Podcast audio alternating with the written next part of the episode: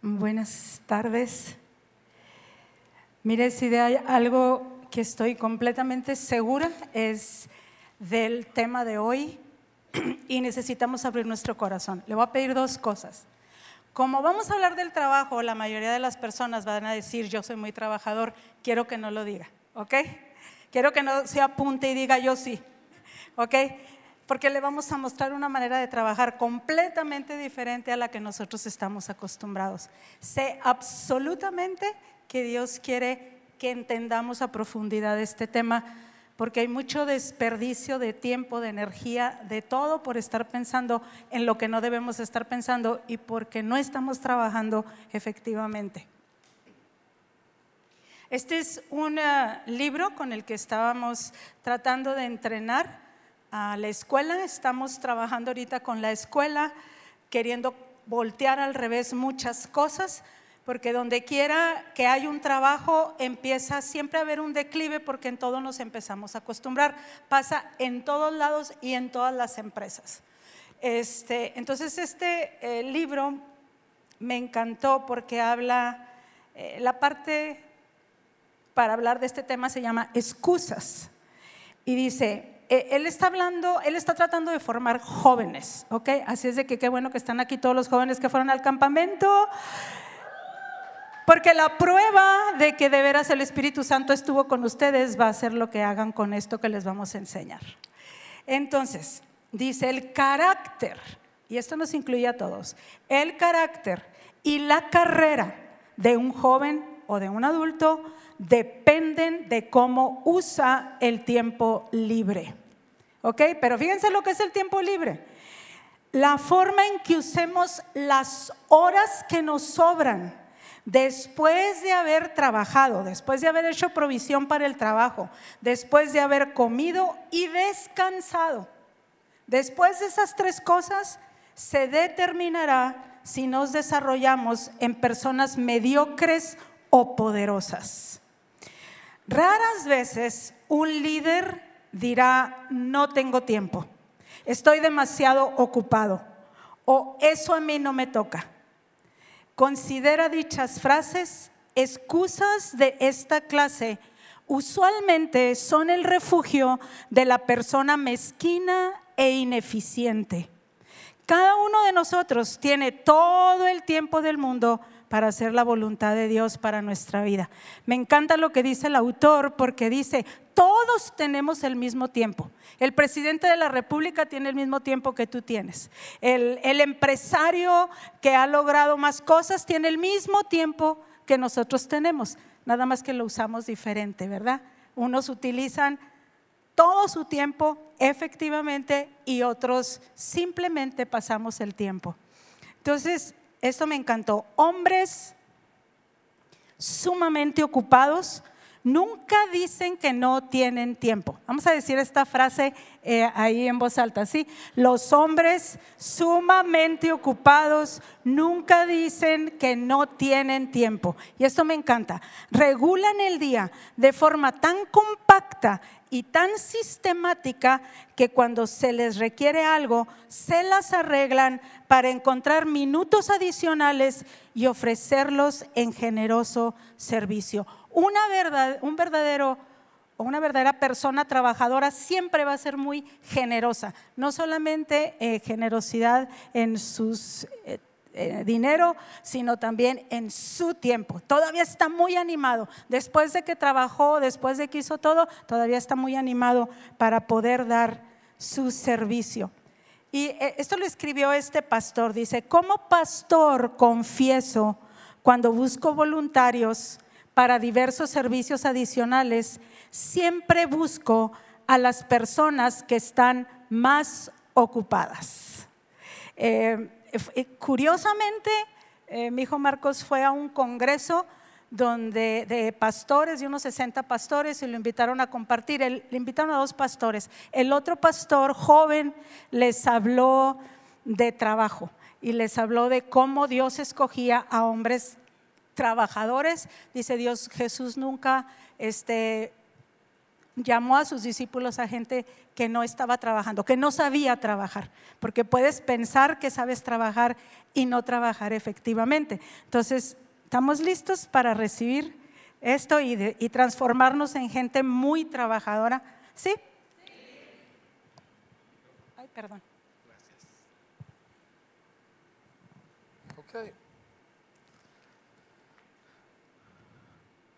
Muy bien, esta mañana o esta tarde voy a darles la última oportunidad de decir ese mito tan común en nuestra cultura, yo soy muy trabajador, ¿sí? Le voy a dar última oportunidad, dígalo, sáquele jugo porque es la última vez que lo va a decir. ¿Está bien? Así que cuando yo cuente hasta las tres, usted va a decir, yo soy muy trabajador. Y es la última vez que lo va a decir. ¿Ok? Uno, dos, tres. Yo soy muy trabajador. Esa es una mentira del diablo. ¿Por qué? Porque la Biblia no nos llama a ser trabajadores, nos llama a ser productivos. Es muy diferente ser trabajador a ser productivo. Pero no me deje a mí decirle las cosas desde mi perspectiva. Vámonos a la escritura. Génesis capítulo 1, la página más fácil de encontrar de la Biblia, al mero principio.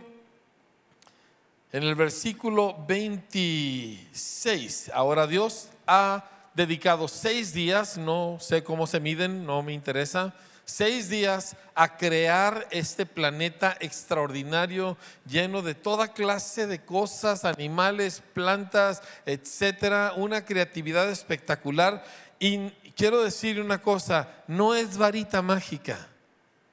No es la hada madrina haciendo sim, sim, salabim y ya aparece todo. Alguien tuvo que pensar a detalle todo lo que existe cada molécula de cada cuerpo, cada estructura biológica de cada ser viviente, todas las estructuras óseas de, nervios, etcétera, todo lo que es eh, la coraza de la tierra y aquello no tiene fin. Jesús dijo, mi Padre trabaja y yo trabajo. Entonces no estamos hablando de que Dios estaba ahí sentado nada más haciendo la varita de esta manera. Y después de seis días de trabajo, en la tarde del sexto día dice, entonces dijo Dios, hagamos al hombre a nuestra imagen, conforme a nuestra semejanza, y señoree en los peces del mar, en las aves de los cielos, en las bestias, en toda la tierra y en todo animal que se arrastra sobre la tierra. Así que Dios crea al hombre para ser como una sombra de él, como una, un reflejo de quién Dios es y específicamente dice su objetivo es gobernar. Su objetivo es gobierno. Punto. Ahora, cuando leemos esto, yo no quiero que piense en Adán, yo no quiero que piense en la masa de la humanidad, yo quiero que piense en usted. Dios creó al ser humano para ejercer dominio y autoridad sobre todos los peces del mar, las aves de los cielos, bestias, en todo animal que se arrastra sobre la tierra. Versículo 27. Y creó Dios al hombre a su imagen, a imagen de Dios lo creó, varón y hembra los creó y los bendijo Dios. Y luego parece cambiar de rumbo lo que sucede aquí. Porque los bendijo Dios y les dijo, fructifiquen y multiplíquense, llenen la tierra y sojuzguenla. Y luego dicen, otra vez, ¿verdad? En el, a, la mitad del versículo 28, señoreen en los peces del mar, en las aves de los cielos y en todas las bestias que se mueven sobre la tierra. Así que Dios termina donde empezó, con el hombre gobernando, con el ser humano ejerciendo autoridad sobre todo este planeta que Dios ha creado. Pero en el Inter Él puso el elemento que haría la diferencia, que, que permitiría que eso sucediera. Y la palabra, la primer palabra que Dios le dice al ser humano cuando lo bendice es, produce algo. Esto que te estoy dando, produce algo con ello. ¿Y qué tipo de producto? Fruto. ¿Qué es un fruto? Es algo que tú produces, pero otro disfruta, otro se beneficia o se alimenta de ello. El árbol produce el fruto, pero el árbol no se come el fruto. El fruto es para alguien más. Y Dios le dijo, sé productivo. En términos modernos, sé productivo y que aquello que tú produces beneficie a otras personas. Esto es el proceso mediante el cual Dios toma a un ser humano y lo hace útil para sí mismo y para los demás. Donde Dios puede ahora operar a través de ese ser humano para sus propósitos. El trabajo productivo es el medio que Dios establece. Ahora hay quienes pueden pensar, bueno, no, no es, eh, queremos hablar de algo espiritual. No hay cosa más espiritual que lo que Dios dice. Y Dios dijo, produzcanme algo. Sean productivos. Ahora, los seres humanos tenemos ese vicio. Los seres humanos en, nuestra cultura, usted sabe que los mexicanos somos los más humanos de todos, ¿verdad? Y nos gusta mucho decir, yo soy muy trabajador. Pero Dios nunca habla de eso, por lo menos no de esa manera. Porque nosotros medimos el trabajo de maneras muy diferentes a como las mide Dios. Por ejemplo, nosotros medimos un horario. ¿Verdad? De hecho, hay, una frase en inglés, 9 to 5, que, literalmente es de 9 a 5, que define el horario de trabajo en, la mentalidad del norteamericano, ¿verdad? Hay una cadena de restaurantes que se llama TGIF, que significa gracias a Dios que es viernes, o sea, ya se terminó la semana de trabajo, ahora sí puedo disfrutar. Y toda la gente que opera dentro de esta mentalidad no está dentro de lo que Dios dice, porque ellos están midiendo trabajo por el número de horas que le dedicaron a cierta actividad, pero ni siquiera están volteando a ver qué produjeron. Y trabajo se mide por producto, no por horario. Trabajo se mide por producto, no por intención. ¿Sí? Entonces nosotros que nos decimos que somos súper trabajadores, lo que tenemos que hacer es detenernos, dejar de decir eso, bueno, ya lo dijo por última vez en su vida, ¿verdad? Y voltear a decir, ¿qué estoy produciendo? Y luego añadirle a esa pregunta, ¿esto que produzco, de qué le sirve a alguien más? Yo a menudo le pregunto a muchos cristianos, le digo, ¿de qué le sirve a tu familia que tú seas cristiano? ¿En qué beneficia a tu salón de clases que tú sigas a Cristo? ¿De qué manera le puede ser de provecho a los compañeros de tu trabajo de que tú sigas a Jesús? Porque normalmente en el cristianismo moderno nosotros estamos pensando en lo que yo necesito, que el Señor me sane, que me bendiga, que me ayude, que me, que, me conceda mis sueños, pero eso no es lo que dice el pasaje. Dice fruto, fruto, fruto. Yo no me como el fruto, el fruto es para alguien más. ¿Me explico? Entonces, ¿en qué le sirve a la persona que está a mi alrededor el hecho de que yo sea cristiano? Esa es una pregunta que va de acuerdo al pasaje que estamos nosotros leyendo. Ok, esto nos pone a pensar. Capítulo 2, versículo 4.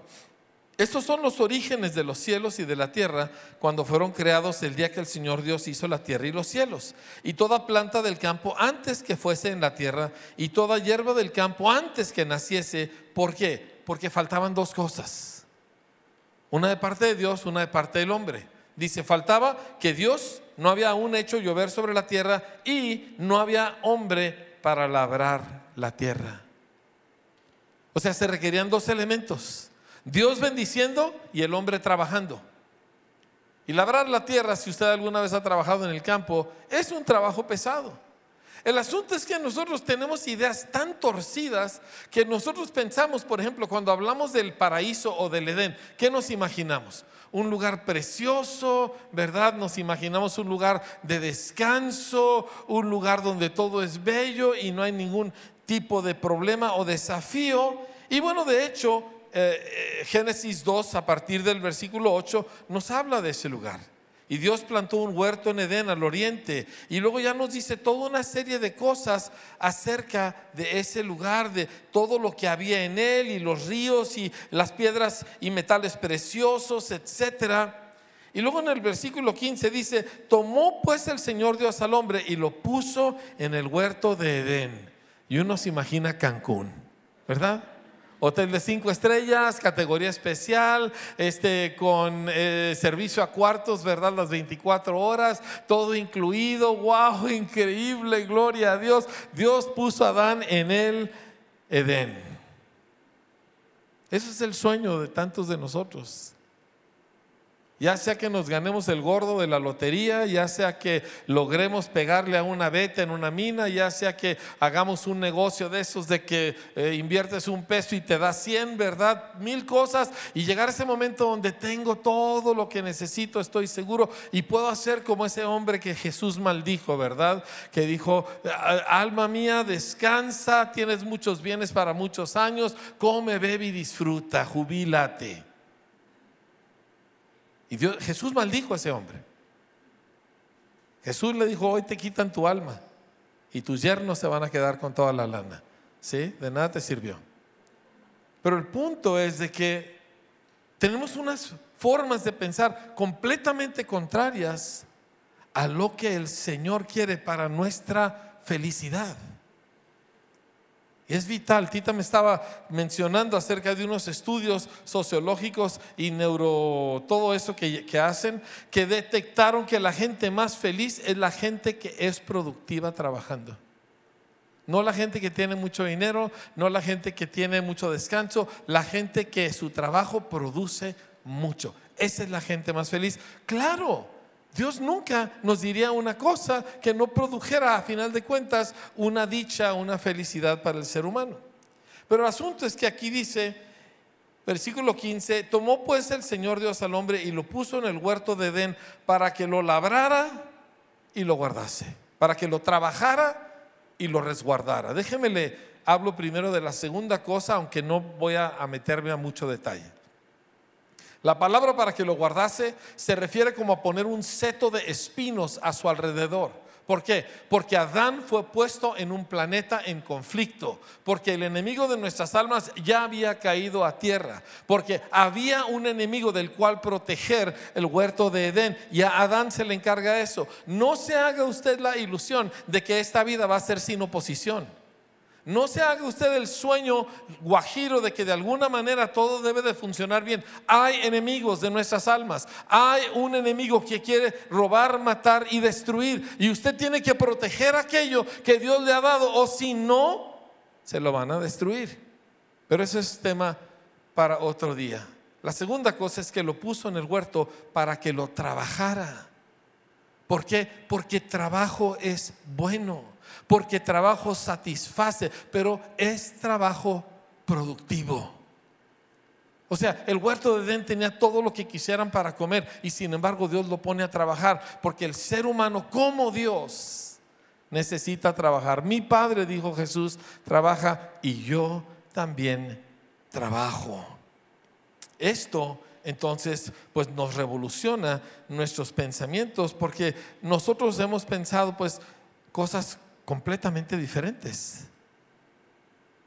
Y tenemos una serie de desafíos para nosotros ah, poder ser usados por Dios. Escúcheme bien, lo que se requiere de un ser humano para que esté completo, para que Dios lo pueda utilizar, solo se produce a través del proceso del trabajo productivo. Es hasta que el ser humano aprende el secreto y no se aprende de momento, se aprende a través de años de hábitos. Es a la medida que aprende el secreto del trabajo productivo que su carácter es transformado para que Dios lo pueda utilizar. Voy a volver a eso en unos minutos, pero primero quiero tocar esto. Tú puedes trabajar sin producir. Es más, permítame sugerir que hay mucho trabajo que hacemos que es entretenimiento.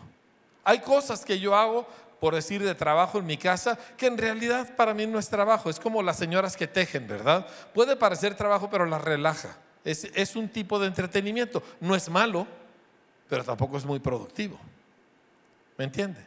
O sea, no le está haciendo nada a nadie. A, a, lo mejor usted se obsesiona por la limpieza de su casa. Discúlpeme, perdóneme, pero eso no es trabajo. ¿Por qué? Porque no es muy productivo. No estoy diciendo que tenga sucia su casa, pero sí le estoy diciendo que usted fue diseñada para usted producir mucho más de lo que usted necesita. Y tener su casa limpia para que usted se sienta a gusto en su casa, que es algo que, por ejemplo, a mí me gusta, me gusta una casa limpia, ¿verdad? Me gusta una oficina ordenada, pero eso no es trabajo. ¿Por qué? Porque no es productivo. Porque no está produciendo algo que le dé algo a alguien más. Y aquí nosotros nos topamos con toda una revolución de cómo nosotros estamos pensando, ¿sí? Uno puede trabajar sin producir, ¿por qué? Porque un verdadero trabajo, uno que es productivo, requiere que varias cosas entren en acción. Uno, la fuerza física.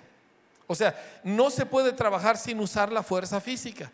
Eso de que solo es trabajo mental, los niños aprenden trabajando en cosas físicas, recogiendo sus juguetes, ¿verdad? Guardando su ropa, sacando el bote de basura, aprendiendo a lavar una ventana. Ahora, la desgracia es que en nuestra cultura no se le enseña al niño a trabajar. Al niño se le consiente. ¿Sí? Y, con todo el respeto, pero normalmente es más la mamá la que consiente porque el papá muchas veces está ausente. Pero el punto es que no se le enseña a trabajar. No sabe recoger sus cosas. Entra la mamá y tiende su ropa. Yo me pregunto y no quiero que me levanten la mano los del campamento, pero si tú todavía no tiendes tu cama todos los días en la mañana, entonces tú todavía no estás listo para que Dios te use. Así de sencillo. Si tú no sabes recoger tu plato y llevarlo al fregadero, ¿verdad? Inclusive hasta lavarlo todavía no está listo para que Dios se use. Porque el proceso de Dios requiere esta cuestión que llamamos trabajo productivo. Así que lo físico tiene que suceder. Papás y mamás, yo les estoy llamando en el nombre del Señor, enseñe a sus hijos a trabajar. Y si ya eres abuelo, pues haz lo que puedas con tus nietos. Enséñalos a trabajar, enséñalos a barrer, enséñalos a limpiar una mesa, enséñalos a recoger sus platos, a llevar su ropa sucia al lugar de donde tú lavas la ropa. Enséñalos a que ellos se acostumbren porque esto no es un aprendizaje de que tuve una revelación y ya entiendo el concepto. Esto es un aprendizaje que te habitúas a una forma de vida. Y eso no se hace en un momento, es tiempo y es trabajo para el papá. Mire, ¿sabe por qué en el mundo en que nosotros vivimos nadie quiere tener un montón de hijos? Porque es mucho trabajo tener hijos es enseñarles, no es ponerles comida en la mesa, es hacerlos que levanten el plato y vayan y lo laven y luego checar que lo lavaron bien. No, hijito, lo dejaste muy sucio, vuélvelo a lavar. Usa poquito más jabón, ¿verdad? Y ahora sécalo y guárdalo en su lugar y deja esto como estaba antes de que empezáramos a cocinar. O sea, esa parte pues es, es mucho trabajo, pero produce gente que Dios puede utilizar. Gente con el carácter sano y limpio Ahora, una vez que el físico empieza a trabajar, también necesita trabajar la mente, que esto es lo principal. La mayoría de las perezas que tenemos los seres humanos, y ahorita vamos a examinar un poco eso, es la pereza mental. No quiero pensar, nomás lo hago en automático. No me detengo y digo, bueno, ¿cómo lo puedo hacer mejor? O, o cómo puedo producir más a través de este mismo esfuerzo. Hay mucha gente que lo que está pensando es cómo trabajo menos, cómo evado el trabajo. ¿Cómo hago como que estoy trabajando cuando realmente, verdad, lo que estoy haciendo es entreteniéndome? O sea, todos somos tentados a eso. No, quiero que me malinterprete. Es la naturaleza humana. Pero la mente que trabaja está pensando, ¿cómo produzco más con este recurso? ¿Cómo produzco algo mejor con este esfuerzo? Y la mente entra en acción, empieza a prever, se va a necesitar esto mañana, ¿verdad? Este, voy a tener que hacer esta cosa y me falta aquella, entonces voy a ir a comprarla ahorita para en la mañana poder empezar y ya tener las piezas que necesito. Ese trabajo mental es lo que hace a gente rica. El trabajo físico no hace rico a nadie, pero se necesita. De hecho, Winky Pratney, uno de mis héroes en la vida, para mí uno de los más grandes ministros de jóvenes en toda la historia, él dice que en sus campamentos de verano, porque ellos tenían campamentos de verano en varios países, dice, nosotros recibimos a todos los jóvenes y lo primero que hacemos es ponerles una tarea físicamente demandante, o sea, muy demandante. Dice, invariablemente hemos descubierto que aquellos jóvenes o señoritas que más se esfuerzan para lograr aquella tarea y la logran, esos son nuestros mejores líderes siempre. Ahí es como nosotros escogemos líderes. Dice, y raras veces es el más corpulento el que hizo el mayor esfuerzo. Muchas veces es la señorita delgadita la que logró aquello que el otro dijo, no, esto es demasiado para mí. Y siempre son los mejores líderes. ¿Por qué? Porque nadie puede ejercer autoridad hasta que ama trabajo, hasta que sabe trabajar, hasta que trabaja, aunque no sea lo que sea más fácil para ella o para él. Eso, eso a mí siempre me ha impactado mucho. Y tú lo ves a lo largo de la Biblia, vas a varios ejemplos que ahorita vamos uno, vemos unos, pero el punto es este, el trabajo físico y luego el trabajo mental y luego el trabajo emocional. Porque yo encuentro que quizá la pereza más destructiva que hay en nuestra cultura es precisamente la pereza emocional, donde me rindo a lo que siento. Es que yo siento así, es que yo me siento así. Mire, usted puede preguntarle aquí a mi staff, a mí no me interesan sus experiencias. Vienen y me dicen, es que mire, es que yo sentí eso. Le dije, yo no te pedí que me platicaras tu experiencia, no me interesa lo que te pasó a ti, me interesa lo que te estoy preguntando. ¿Me explico? Usted dígame, usted llega a una empresa, o es más verdad, o sea, lo agarran como varios ejemplos de las escrituras. Nadie le va a preguntar si usted se siente a gusto en el trabajo. Nadie le va a preguntar si usted se siente realizado. Le van a decir, ponte y prodúceme para lo que te estoy pagando. Entonces, estas tres áreas, físico, mental y emocional, se necesitan desarrollar. Ahora, si tienes niños, para lo que estás haciendo, para cómo estás viviendo y recalibra completamente el uso de tu tiempo y de tu inteligencia para que tú les enseñes a tus chamaquitos a trabajar. ¿Sí? Es vital que tú hagas esto. Pero si ya eres adulto y no nos enseñaron estas cosas y no tenemos los buenos hábitos, sobre todo en la mente, pues necesitamos ese reentrenamiento ahora. Y te quiero decir, esto va a doler más que si te lo hubieran enseñado de niño hubiera sido más fácil de niño, mucho más fácil. Pero lo tenemos que hacer de todos modos. ¿Por qué? Porque si no, Dios nos puede, no nos puede usar. O sea, voltee y vea en las escrituras qué clase de gente escogió Jesús. Él escogió pura gente que estaba trabajando. Agarra a Pedro y a Andrés y a Juan y a Jacobo. Estaban pescando, toda la noche pescaron, agotador el trabajo. Y no habían pescado nada, pero estaban sentados en la madrugada remendando sus redes. Dioquis no estaban, a ellos los llamó. Pasa Jesús por el, eh, el puesto de Mateo, donde él estaba en su trabajo con sus empleados cobrando impuestos para los romanos, y a él lo llama y le dice, sígueme. Jesús no llamó a gente dioquis, nunca. Igual que ese pastor que mencionó Tita, cuando yo quiero a alguien que haga algún trabajo de voluntariado, yo me busco a la persona más ocupada. Es impresionante que Jesús nos enseña algo que yo no lo he leído en otra parte, porque Él dice, no dice oren, no dice pidan, no dicen declaren, no dicen crean, dice rueguen al Padre de la cosecha que envíe trabajadores a su cosecha. Dijo, rueguen. ¿Por qué? Porque esto es el desafío más grande. Gente trabajadora. Mire, es como en el Evangelio. A todo mundo nos, bueno, no sé si a todo mundo, pero a mucha gente nos encanta compartir de Cristo a otros. Y le hablamos y mire que el Señor y que el Señor te ama y que el Señor a mí me cambió. Y qué padre y qué bien. Pero esa es la parte chida.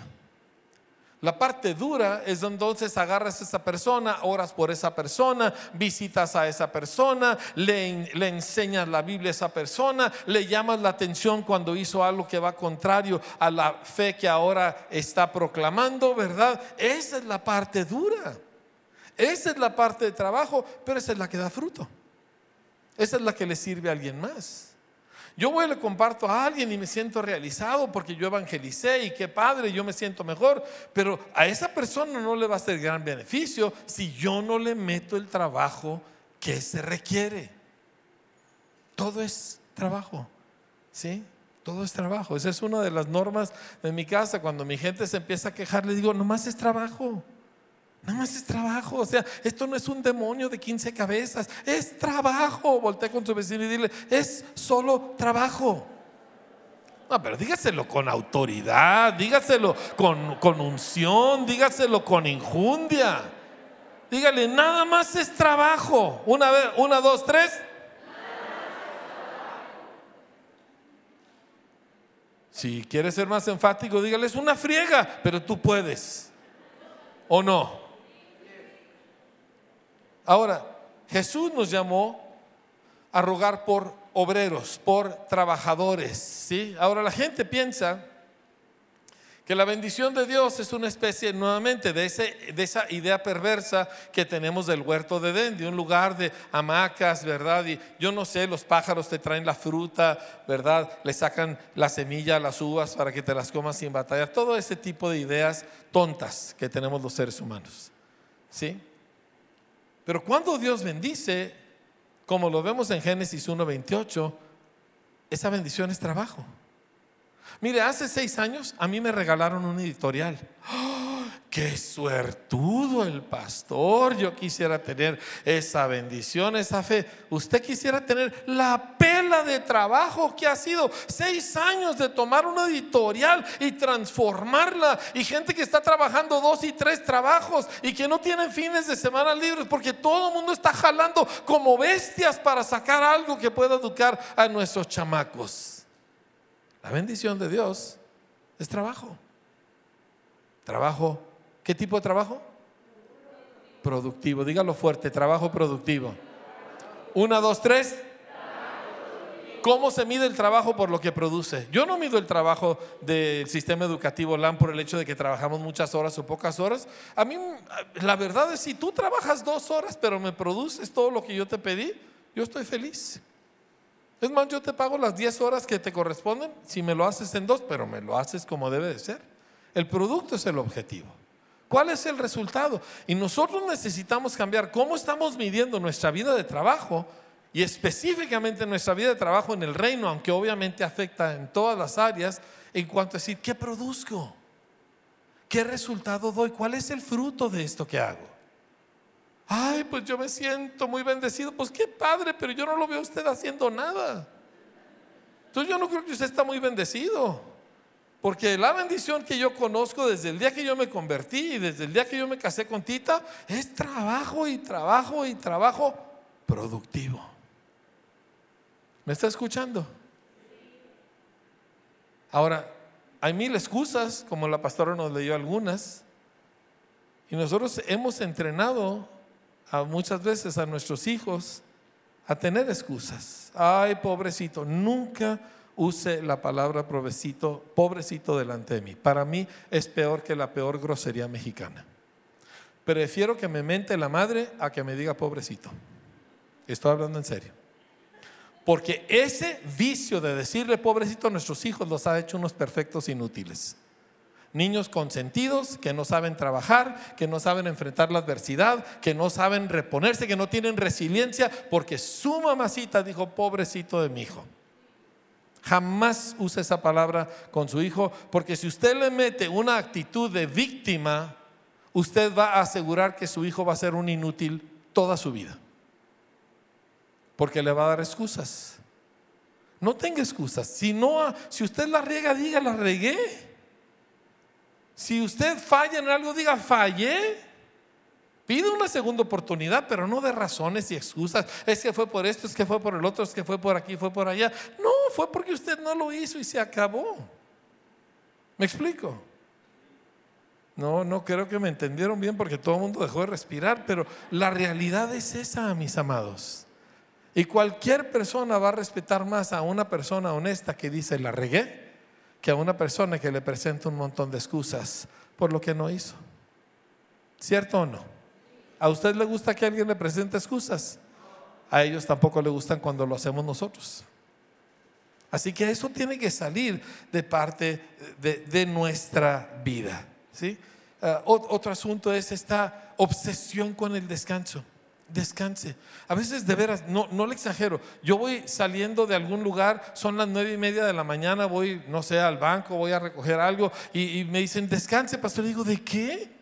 O sea, son las 10 de la mañana, no he hecho nada. ¿Cómo que descanse?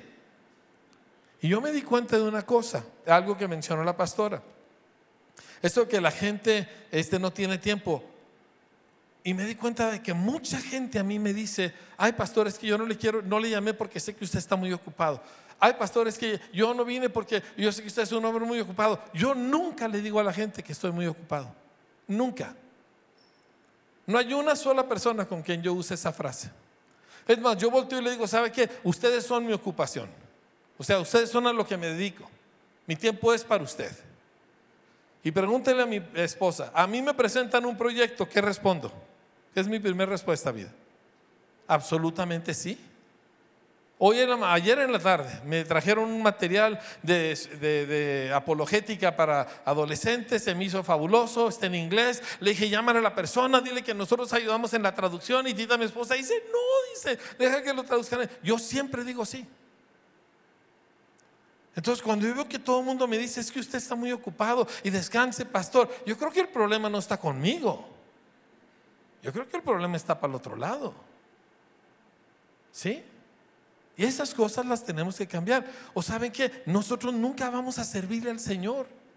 Lea lo que dijo el apóstol Pablo, en trabajos más abundante, en desvelos, en ayunos, o sea, una friega.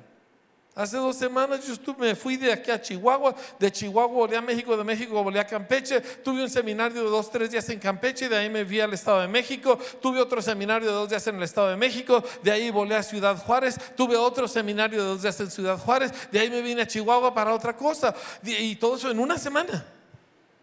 ¿Por qué? Porque pues yo estoy muy bendecido. ¿Sí? Por eso. Yo tengo mucha bendición.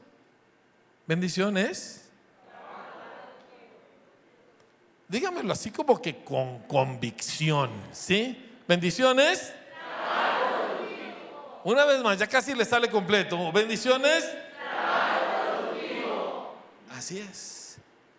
Y todos tenemos que aprender, porque no estamos formados bien. Y porque hay muchas áreas donde nosotros nos damos lujos que vamos a eliminar, porque queremos que Dios nos use. Mire, la Biblia está llena de ejemplos de hombres y mujeres que tuvieron que aprender esto. Por ejemplo, Jacob. Jacob, ¿verdad? Eran dos hermanos, eran gemelos, bueno, eran cuates, ¿verdad? Pero su hermano era como unos minutos mayor que él, Esaú. Y Esaú era pelirrojo y velludo, ¿verdad? Y era así atlético y le gustaba la cacería y su papá se veía en él, ¿verdad? Es como si uno está feo y tiene un hijo guapo, pues uno se ve bien el hijo, ¿verdad? Uno, uno quisiera ser ese muchacho, poco no? Digo, hay, ciertas ventajas en nacer feo, pero, pero de todas maneras uno pues no le hubiera caído mal ser galán, pero total. Yo fui el feo de mi familia, ¿qué quiere? ¿Me entiende? Pues ni modo. Pero el asunto es de que Isaac se veía en este muchacho. Y Jacob, que era más chaparrito, lampiño, más hogareño, su mamá lo adoraba. El muchacho estaba chiple. Y un día que sucede que le van a dar quién sabe qué al otro y ella dice, no, claro que no, a mi hijo no lo van a privar, va si él no es menos que su hermano. Y ella arma todo un ardid de engaños y de mentiras para que Jacob se consiga la bendición a punta de mentiras. Estas mamacitas son un peligro. Estoy hablando directamente porque aquí los tengo enfrente. O sea, si usted no agarra la onda en el Señor, usted está echando a perder a sus hijos. Dice, pero soy cristiana, sí, puede ser cristiana y mormona y judía y todo junto y de todos modos, va a echar a perder a sus hijos. Agarre la onda. Ella no le enseñó a su hijo rectitud, le enseñó cómo conseguir las cosas que él quería o creía que tenía derecho a ello. Pero Dios quería a Jacob, a la fichita de Jacob. Así que Dios se lo lleva con su tío Labán. Y Labán era la horma de su zapato, ¿verdad? Y que se enamora de Raquelita, la bonita, ¿verdad? ¿Y qué quiere? Te trabajo siete años por tu hija. Y Labán dice, órale, ¿verdad? Y a trabajar. Y la Biblia nos dice cómo trabajaba, congelándose en las noches, muriéndose de calor en el día. Si un lobo arrebataba a una de las ovejas, él tenía que pagarla. O sea, una pela tremenda. Y luego cuando se casa, resulta que le meten a la otra, a Lea, porque acuérdense que en aquel entonces, pues no había luz eléctrica, la noche era noche, ¿me entiende? No se veía nada. Y pues se casó con la fea y al día siguiente que se da cuenta que es Lea, ¿verdad? Entonces él reniega y la banda dice, pues otros siete años de trabajo y te doy a la otra, ¿verdad? Y le sacó 14 años de friega al pobre de Jacob. Y luego aparte tuvo que trabajar otros 10 años para él poder juntar lo suyo propio. O sea, él aprendió a trabajar. ¿Y para cuando él va avanzando en esos 14, 15, 16 años, empieza a oír a Dios? Porque el trabajo produce en ti la espiritualidad que no producirá una buena intención o una buena canción. Y empieza él a captar a Dios y empieza a oír a Dios. Y Dios lo empieza a dirigir y Dios empieza a usar a Jacob. Tenemos lo mismo con su hijo José. José, ese sí era galancito, ¿verdad? Era guapito y de ropa eh, bonita, de marca, y el muchacho era el consentido de su papá y chismoso. De venir le platicaba a su papá todo lo que hacían sus hermanos y cosas por el estilo. Pero Dios quería usar a José. Así que Dios se encarga de mandarlo a Egipto, pero no lo mandó en avión de primera clase, no lo mandó en caravana, lo mandó como esclavo y lo meten ahí. ¿Usted se imagina a Potifar diciéndole, a ver José, ¿te sientes a gusto en tu nuevo calabozo? ¿Qué te pasa, verdad? Lo recibieron a chicotazos y tuvo que aprender a trabajar. Y trabajó de tal manera con sus manos, con su físico, con su mente y con su estado emocional, su ánimo, que su patrón no tenía que preocuparse de nada más que de la comida que le ponían en su mesa. Y después le hacen otra agachada y va a dar a la cárcel y en la cárcel, o sea, no estamos hablando, digo, las cárceles de aquí son feas, pero estamos hablando de cosas horribles. Y él termina a cargo de toda la cárcel. Ahora ese no es un trabajo de alguien haciendo alguna actividad. Es alguien que tiene que pensar, hay cientos de presos en la cárcel. hay comidas que preparar, hay diferentes cosas. Y José se encargaba de absolutamente todo. ¿Por qué? Porque José estaba bajo la bendición de Dios. Pues a mí no me parece bendición. El trabajo es lo que te prepara para lo que Dios ha señalado para ti. Y cuando llega el momento, Dios lo levanta y lo pone por gobernador de todo Egipto. Y él estaba preparado. ¿Por qué? Por años y años y años de trabajo consistente, de trabajo intencional, produciendo en beneficio de otros. Fuera de Potifar, o fuera de los presos en la cárcel. Y ya estando en Egipto, él se dedicó a alimentar al mundo entero. Eso es bendición.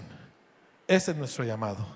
De eso se trata Génesis 26, 27, capítulos 1, 26, 27 y 28. De eso se trata lo que Dios quiere hacer con nuestras vidas. Ahora, hay ciertas evidencias de, bueno, vamos a hablar directamente de la flojera, de la pereza. Y si yo no soy flojo, todos somos flojos. Todos tenemos carne. Y la persona que dice, no, yo no, usted lo único que está haciendo es evadiendo lo que todos tenemos. Todos tenemos que batallar con nuestra carne. Sí, hace poco, y les, vamos, les voy a poner un videito que quiero que vean, pero hace poco, escuchando precisamente a una persona no cristiana, Dice, es indiscutible que el ser humano es una figura caída, un, ser caído. Dice, ¿por qué? Porque sabemos lo que es bueno, pero hacemos lo contrario.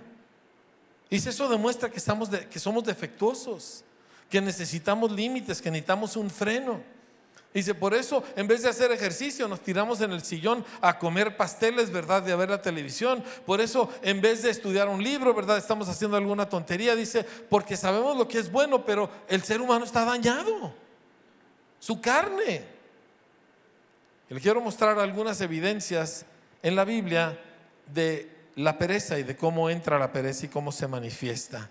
Una de ellas, y esta se la dirijo principalmente a los muchachos, se encuentra en Proverbios capítulo 13, verso 4. Dice, el alma del perezoso desea y nada alcanza, mas el alma de los diligentes será prosperada.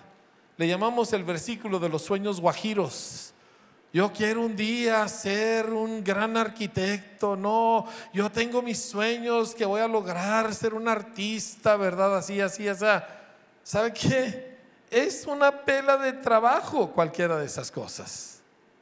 El solo soñar no te lleva a ningún lado. Tienes que ponerte a trabajar. Y, y quiero recomendarle una cosa más a los muchachos, porque a veces los muchachos se atormentan mucho sobre qué voy a estudiar.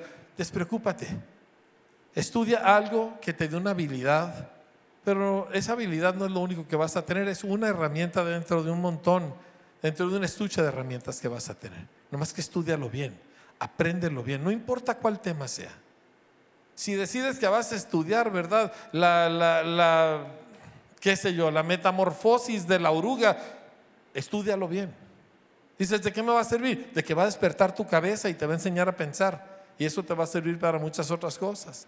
Que estudié para ser contador, pero me estoy dedicando yo a, alguna otra cosa. Qué bueno, es una herramienta que tienes. Te ayudó a pensar. ¿Me explico? Entonces no se aflijan por ese lado, más bien trabajen, trabajen sus mentes, úsenlas, aprendan todo lo que puedan. Yo ahorita estoy leyendo la historia de la caída del imperio romano. Son cinco tomos de este tamaño. Dice, ¿para qué la necesitan? No la necesito, pero es un buen ejercicio para que la cabeza no se haga ociosa. ¿Sí? Ok, ahí les van algunas. Uh, Proverbios 19. Esta es una tan importante. Proverbios capítulo 19, verso 24 dice, el perezoso mete su mano en el plato y ni aún a su boca la llevará. Eso también lo dice en el capítulo 26, versículo 15, dice, mete el perezoso su mano en el plato, se cansa de llevarla a su boca. ¿De qué habla este versículo? De nada terminado. Empiezas algo y no lo terminas Empiezas un proyecto y se queda a medias. Empiezas a arreglar tu coche y lo dejas a la mitad. Dígame una cosa, ¿cuántas casas en esta ciudad no están terminadas? Le apuesto lo que quiera que más del 95% de las casas de Parral están sin terminar. Y le pregunto, ¿está terminada su casa? Ay, bueno, pero es un detalle, ¿está terminada su casa? ¿Está terminado eh, lo que usted está haciendo, el proyecto que empezó? ¿O se queda a medias? Una de las evidencias de pereza es que nunca terminamos cosas. Y esto es un termómetro fácil de leer, ¿verdad? Fácil se ve y inmediatamente hay que hacer algo al respecto. ¿Me explico? Eh, dice, ¿cuál es, ¿cuál es? ¿Puede orar por mí, pastor? Claro que no. Lo que voy a hacer es quisiera traerte dos, tres militares que te pongan en orden y con eso se te sale ese espíritu y otros tres más. No es una cuestión de reacción, reaccionas y dices, se hace porque se hace. Entonces, cuando tú encuentres en tu vida que cosas están a la mitad, veas algo al respecto. Pero inmediatamente, no lo dejes más tiempo. Otra de las cosas lo encontramos en Proverbios 22, versículo 13. Este es un versículo tan, tan fuerte. Dice así, dice el perezoso. ¿Quién lo dice? ¿Quién lo dice? ¿Y quién es perezoso? Ahora, algunos se ven tentados a decir todos, porque en el mal de muchos consuelo de cristianos, ¿verdad? Tome, diga, ¿quién es el perezoso? Yo soy perezoso. A mí me gusta la fodonguez. A mí me gusta tirarme por ahí. A mí me gusta la vida justo. Yo sueño con Edén en Cancún. ¿Usted no?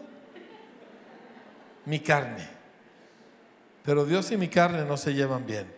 Dice así en el capítulo 22, versículo 17, de, perdón, 13. Dice el perezoso, el león está afuera, seré muerto en la calle. Que se llama excusas justificaciones. Ay, es que no lo hice por esto. Es que la crisis me agarró. Es que subieron los precios de todo. Es que el presidente dijo. Es que la gobernadora hizo. Etcétera, etcétera. Nada de eso es verdad. Es pereza. Uno enfrenta y uno vence. Dice, pero está difícil. Claro que está difícil. Para eso se necesita resiliencia y se necesita tesón y no lo dejo y no lo dejo hasta que hasta que se logre aquella cosa. ¿Por qué? Porque nuestro enfoque está cuando trabajamos bien, ¿en qué está el enfoque? En el producto, en el resultado. ¿Es trabajo qué? Trabajo productivo. Ay, es que ya le hice todo el esfuerzo. ¿Lo lograste? No. ¿Lo tienes? No. ¿Lo completaste? No. Entonces haz otro esfuerzo. Es que no es justo. Claro que no es justo. Estamos en un planeta en guerra, familia. Por supuesto que no es justo. Mire, yo trabajando con los maestros les estoy enseñando cosas que se les debieron de haber enseñado a ellos cuando estaban en primaria. Nadie les enseñó. Así que ahorita se las estoy enseñando yo. Es mucho más difícil cuando tienes 45 años que cuando tenías 8. Pero de todos modos lo tienes que aprender. De todas maneras. Dices, no es justo, ¿por qué no me lo enseñaron? Ya sé que no es justo, pero pues tienes que resolverlo. Pero me va a costar mucho más trabajo. Así es. Como dice un dicho, si te tienes que comer dos sapos, trágate el más grande primero. O sea, no le saques. Directo al asunto más tremendo. Dice, está muy grande para tragármelo, córtalo en pedazos. Pero el asunto es de que nosotros necesitamos ser un pueblo que deja de hacer excusas. La regaste, di, la regué. Perdóname, me da mucha vergüenza, la regué. Y no le añadas, es que estaba muy deprimido. No le añadas, es que tú sabes que a veces yo batallo mucho. Todo eso son excusas. La regué, perdóname, me podrás dar otra oportunidad. Todo el mundo aprecia eso mucho más que todas las razones y justificaciones. ¿Estamos bien con eso? A ver, yo necesito tantito más ánimo de parte de ustedes. ¿Sí? ¿Están bien con eso? Sí. Aunque el chicote te caiga a ti. Sí. No le salió el sí tan fuerte, ¿eh?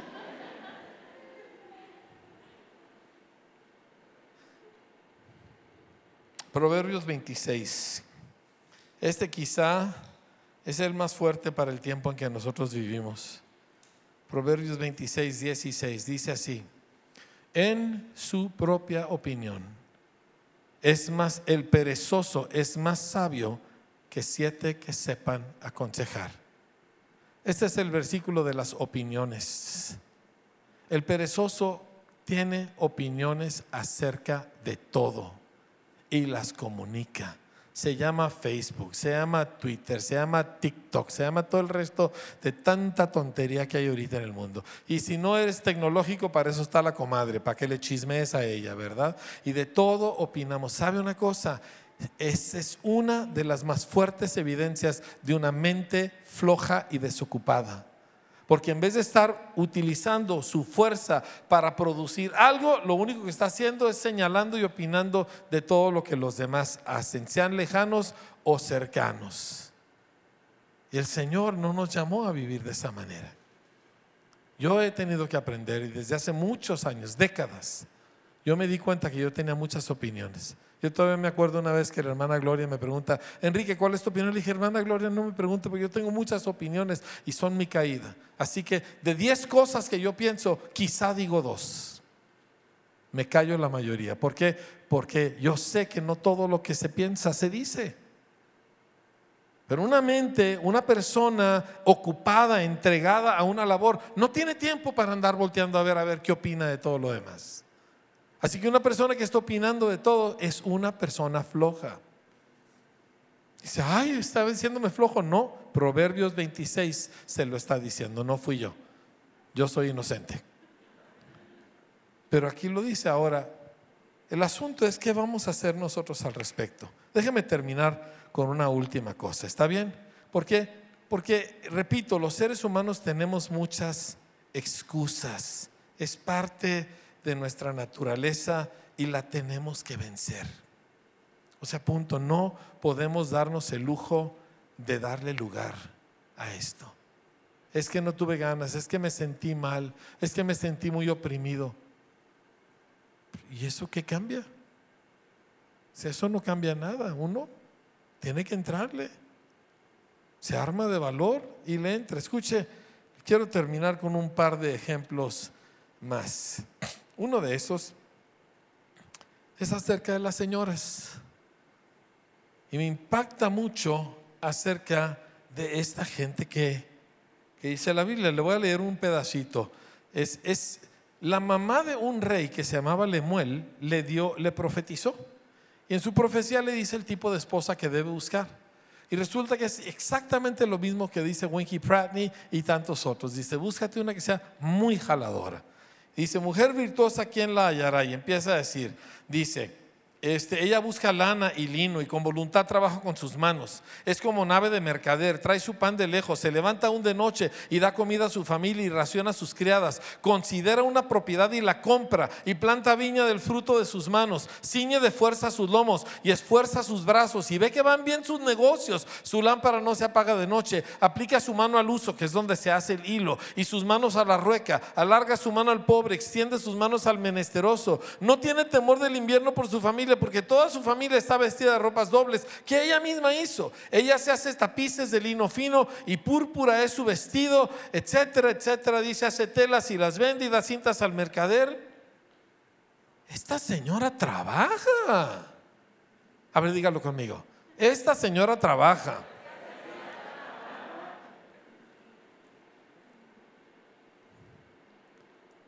Esta señora no está cubriendo solo su propio gusto y su propia necesidad. Esta señora está produciendo. Tiene empresas, tiene empleadas, tiene a sus hijos, tiene a su marido, tiene propiedades, está en bienes raíces. Esta señora usa su cabeza, usa sus manos y no se deja llevar emocionalmente por las situaciones de la vida. Vivimos en un tiempo donde idolatramos la, pues es otra palabra la que quiero buscar que no suene fea, pero pues es la holgazanería. Idolatramos el tiempo de ocio. Pero la Biblia nos presenta otro cuadro. ¿Por qué? Dios nos quiere usar. Y para poder tenernos en la condición que nos quiere, nos tiene que enseñar a trabajar. Así que empezamos. Muchachos, todo mundo aprende a tender su cama y la atiende todos los días. Yo hace ratito estaba con mi hermano después de la primera reunión. Nosotros estuvimos en una escuela, ahí vivíamos, ¿sí? desde los 11 años de edad. Y todas las mañanas se nos calificaba cómo habíamos tendido la cama, en qué condiciones estaba nuestro ropero que estaba enseguida de la cama, abiertas las dos puertas. Todos los días se nos calificaba cómo estaba nuestra mesa a la hora del desayuno, comida y cena. Todos los días teníamos un trabajo de limpieza en algún lugar del campus donde estábamos. Todos los días trabajábamos, menos el domingo. Todos los días. Y luego, como si eso fuera poco, nos fuimos a vivir a la ciudad. Mi papá trabajaba en un lugar lejano, así que estábamos con mi mamá. Y ella, me acuerdo, estábamos platicando. ¿Te acuerdas? Le dije de las hojas en el refrigerador. El refrigerador tenía cinco hojas de papel. Una decía Carlos, Enrique, Eugenio, Carmen, Tony. Lunes, martes, miércoles, jueves, viernes, sábado, domingo, cada uno. Aquí está tu tarea, trapear el piso de tal y cual, limpiar los vidrios de tal y cual. Y cada uno tenía sus tareas del día, aparte de tender su cama y tener su closet en orden. Ahora, éramos adolescentes, yo el peor de todos. Así que ella tenía que ser un gendarme. Y a punta de gritos, ¿verdad? De amenazas y todo lo que pudiera hacer una chaparrita, nos enseñó y nos obligó a trabajar. Chefina la conoce, ¿verdad, Chefina? ¿Sí? Haga eso con sus hijos. No se afloje usted en cuanto a la crianza de ellos. Fórmelos. Que no les dé miedo el trabajo, porque están acostumbrados. No los consienta, no los haga inútiles. No diga, pobrecito de mi hijo, necesita divertirse. Los niños se divierten siempre, estén haciendo lo que estén haciendo. No necesita que usted les ayude. No necesita ni comprarles juguetes. Ellos de una caja de cartón hacen una nave espacial. ¿Me explico? Pero enséñele a sus hijos a trabajar. Fórgelos, fórmelos. Para que el día de mañana Dios los pueda usar. ¿Sí? Empiece a trabajar con sus propias malas costumbres, las que debió de haber aprendido de niño, pero ni modo, pues hay que arreglarlas ahorita. Hay cosas que a mí me cuestan todavía, tengo que arreglarlas. Pero ahí, mis amados, es donde está la bendición. Y los bendijo Dios. ¿Y qué hizo? Los puso a trabajar. Volte con su vecino y diga, los puso a trabajar.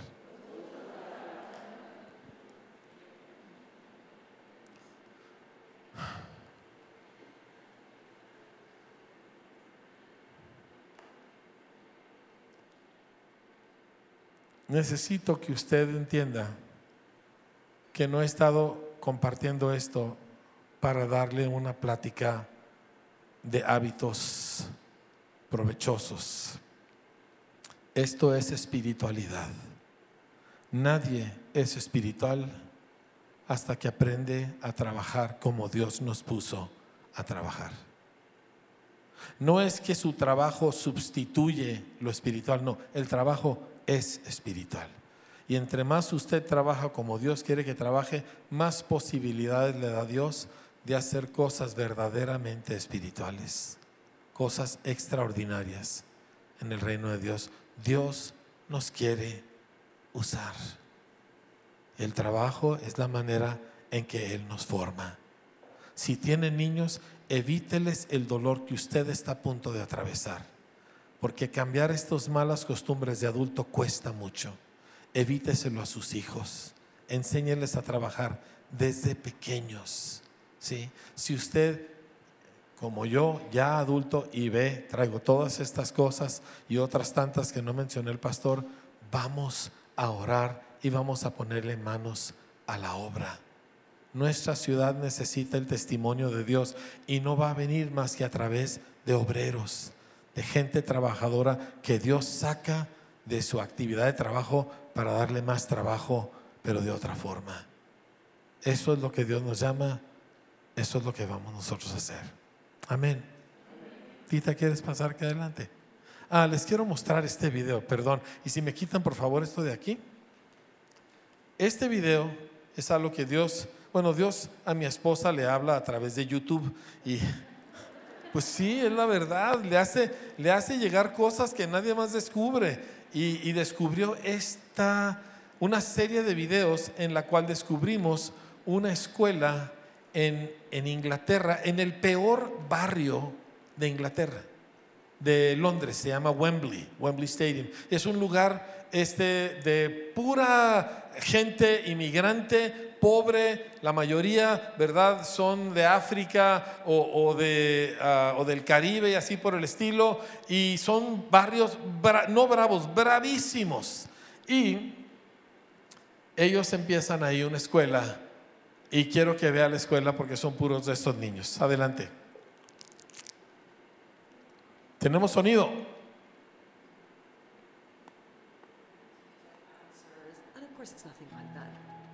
Key about Michaela is that the teachers are in charge. They're in charge of the children's learning and they lead that. No oigo. And the children then feel safe in that environment to be able to put their hands up and answer loads of questions. Está hablando de la disciplina y de lo seguro que se sienten los niños en un ambiente disciplinado. The teachers love them, the children love them back. I think teachers come here because they really believe in the bigger mission. They know that we're trying to transform Los pasillos, como es un edificio de varios pisos, se marcan en silencio, nadie empuja, nadie habla, nadie The nada. idea of personal responsibility. We want our children to feel personally responsible for who they are. Queremos que nuestros niños se sientan responsables de sí mismos. Ellos son los capitanes de su alma. I think sometimes people might think Michaela's just about exam results, but we're about so much more than that. We believe very much in the development of the whole child. We teach Si nosotros creemos en el desarrollo del We alumno, del niño completo. to the community, to your family. And these are ideas that we narrate constantly with the children. Esto es como se juntan a la hora de proudly and say, comida "I wanna thank my mom y for van dando gracias los morning, and I niños en público teacher for making some por diferentes cosas que ellos tienen. During this coronavirus, I have never seen commitment like I saw from our staff here. 100% attendance from everybody. Teachers were crying with the kids because they were realizing that they might not see them again. We are the Michaela family. We recite poetry together. We sing songs together. recitamos We poemas, cantamos canciones juntos. And we do that by making sure our children develop into really wonderful adults. Y si hacemos esto, asegurándonos que nuestros alumnos se desarrollen en maravillosos adultos.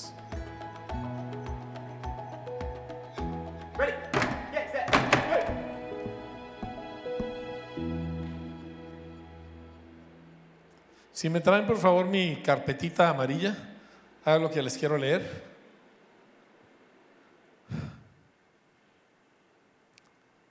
Déjenme hablarle a los papás nuevamente y luego les quiero leer algo. Tener hijos es mucho trabajo. Es trabajo constante por décadas.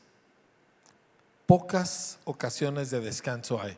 Si me permite decírselo, yo acosté a mis hijos temprano todos los días de su vida. A las ocho y media estaban en la cama dormidos por nuestra salud mental. Porque el resto del tiempo tienes que estar despierto y atento y pendiente y no dejas pasar ni una. Así que los acostaba temprano para no volverme loco. ¿Me explico? Pero es mucho trabajo. La gente no quiere tener hijos porque no quiere el trabajo ni la lata. Pero no hay cosa mejor en este mundo que el que Dios te dé hijos. Pero es mucho trabajo, porque la bendición de Dios siempre implica trabajo. Y como usted puede ver, se puede tomar un montón de niños de un barrio bajo, niños que normalmente se estarían acuchillando unos a otros, ¿verdad? Y hacer de ellos ciudadanos ejemplares.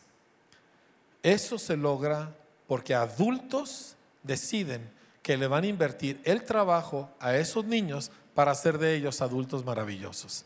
Eso es lo que nosotros queremos lograr aquí como iglesia, como escuela y en todo lo demás que Dios nos permita hacer. Pero necesitamos hacerlo juntos. O sea, esto no es entretenimiento, esto no es el show del domingo en la mañana, esto no es como me gustó la, la predicación del pastor. Esto es trabajo, familia. Y no importa la edad. O sea, yo este mes voy a ir al, al cumpleaños, a la cena de cumpleaños del hermano Wayne Myers. Cumple 100 años. Ayer me llamó su hija para preguntarme, ya está ahí en casa de su papá, dice Enrique, me pidieron que te preguntara a ti y a otro par de gentes de, de, de confianza. Hacemos el congreso de mi papá el año que entra. 100 años de edad. Una hebra de delgadito. Duerme gran parte del día, pero cada minuto que tiene despierto lo invierte en trabajo productivo de oración, de estudio o de hablar con pastores para animarlos. 100 años de edad, pensando en, en desarrollar otra vez un congreso. Entonces, ¿qué estamos hablando aquí? De gente completa. No de gente toda perdida en sus emociones, floja en sus pensamientos, fodonga en su cuerpo físico. Gente que ha tomado control de su vida en el nombre del Señor y está haciendo algo consigo mismo que vale la pena. Está dando fruto, cosas producidas por la presencia de Dios, por la colaboración mía con el Señor y estas cosas le sirven a otras personas. Eso es lo que estamos buscando producir. Con nuestros niños, con nuestros adultos, con el pobre, con el rico, da igual. Pero no se puede hacer desde el púlpito. Esto es lo que se vive a día a día en la casa. Esto es lo que sucede cuando te levantas en la mañana y no quieres tender tu cama. Esto es lo que sucede en la noche cuando no tienes ganas de lavarte los dientes porque estás muy cansado. Esto es lo que sucede cuando tú tienes que darle la cara a un problema y francamente prefieres evadirlo. Y aquí es donde se forja el carácter cristiano que cambia a una nación. No son cultos y reuniones y prédicas y programas y milagros. Es carácter forjado por trabajo, donde nosotros somos hechos lo que Dios quiere que seamos y Dios nos puede usar. Quiero leer algo escrito en 1791 por el gran estadista Edmund Burke.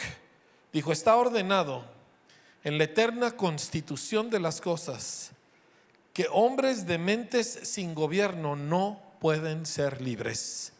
Sus propias pasiones forjan sus cadenas. Me impactó profundamente. Solo gente con un dominio, con un gobierno que dice, yo soy el capitán de mi propia alma, solo esta gente puede ser libre. Los demás serán presos, si no de un extraño, de sí mismos. Pero Dios no nos ha llamado a ser presos, nos ha llamado a libertad, nos ha llamado a victoria, nos ha llamado a triunfar y a conquistar, pero se requiere de otro calibre de ser humano y eso es lo que el Espíritu Santo está haciendo de nosotros. ¿Está conmigo? Vamos a ponernos de pie y vamos a orar. Es tiempo de cambiar el mundo empezando con uno mismo. Ok, les voy a enseñar algo que estoy enseñando en la escuela. Todo el mundo siéntese. Todo el mundo siéntese. ¿Sí? Cuando yo diga vamos a levantarnos, usted se va a tardar un segundo y medio para levantarse, no siete. ¿Ok? Vamos a ponernos de pie. Muy bien, ya casi lo llevamos, una vez más. Ya casi lo llevamos, ¿sí? Ahorita que salgamos, nadie va a salir caminando así, como caminan aquí en Parral. ¿sí? Y si yo tuviera un chicote largo y autorización legal, yo despertaba a varios de esos que caminan de esta manera, ¿sí? Y no se ría porque la mitad de ustedes así caminan. Pero es tiempo de cambiar. Voltee con su vecino y dígale, yo camino rápido. Sí, son los demás los que caminan así. ¿Está bien? Vamos a ponernos de pie. Muy bien. Padre, estamos aquí ante tu presencia, barro en tus manos. Moldéanos. Haz de nosotros lo que tú quieres, no lo que nosotros pensamos. Yo qué voy a saber de lo que funciona y de lo que trae felicidad y de lo que produce fruto. Hazme como tú me has imaginado. Enséñame tus caminos. Fórjame a mí en lo que tú quieres. Padre, a los hombres que estamos aquí, que tanto hemos presumido de lo trabajador que somos, enséñanos a hacer trabajo productivo. Padre, las mujeres que están aquí, Señor, quizá envueltas en sus preocupaciones y en muchas y demasiadas comunicaciones innecesarias, enséñales trabajo productivo, a producir lo que necesita nuestra sociedad, lo que necesita el vecino, lo que necesitan los pobres, Señor, lo que necesita la iglesia, lo que necesita el perdido. Te pido por nuestros jóvenes, Señor, que han sido criados, Señor, en la pereza y en la holgazanería, pasando horas y horas enteras sin hacer nada. Padre, concédeles a ellos, padres que les entrenen en el trabajo y a ellos la voluntad, Señor, de aprender a trabajar, para que esto lo aprendan temprano cuando no, se, cuando no cuesta tanto, Señor. En vez de tener que aprenderlo de viejos cuando qué difícil es. Oh Padre, nosotros aquí somos el resultado de muchas cosas que no hemos hecho bien, de muchas cosas que no hemos aprendido bien, pero en ti hay esperanza, en ti hay posibilidad de cambio, porque de eso se trata el mensaje de Cristo, que si alguno está en Cristo, nueva criatura es. Yo puedo aprenderlo todo de nuevo, Señor. Yo puedo forjar nuevos hábitos, yo puedo desarrollar una nueva forma de ser, un nuevo carácter, Señor. Y te pedimos en el nombre de Jesús que tu Espíritu Santo, Señor, nos ayude a cada uno de nosotros a abrazar las disciplinas de la vida, a abrazar las decisiones incómodas, a abrazar, Señor, aquellas tareas y deberes, Señor, y, y desafíos que tenemos por delante. Y en vez de sacarles la vuelta, Señor, a entrarles con todo el corazón. En el nombre de Jesús. Hoy renuncio a la pereza. Quiero que lo digas conmigo, iglesia. Hoy renuncio a la pereza en todas sus formas. En las mías en particular. Renuncio a todas mis maneras de ser flojo, Señor. En el nombre de Jesús. Y te pido perdón por ello. Por mis malos hábitos, Señor. Por mis excusas, Señor. Y hoy me arrepiento y abrazo tu estilo de vida.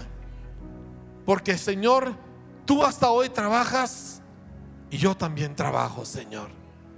A ti la gloria en un pueblo que se parece a ti, Señor, en el nombre de Jesús. Amén. Amén, familia.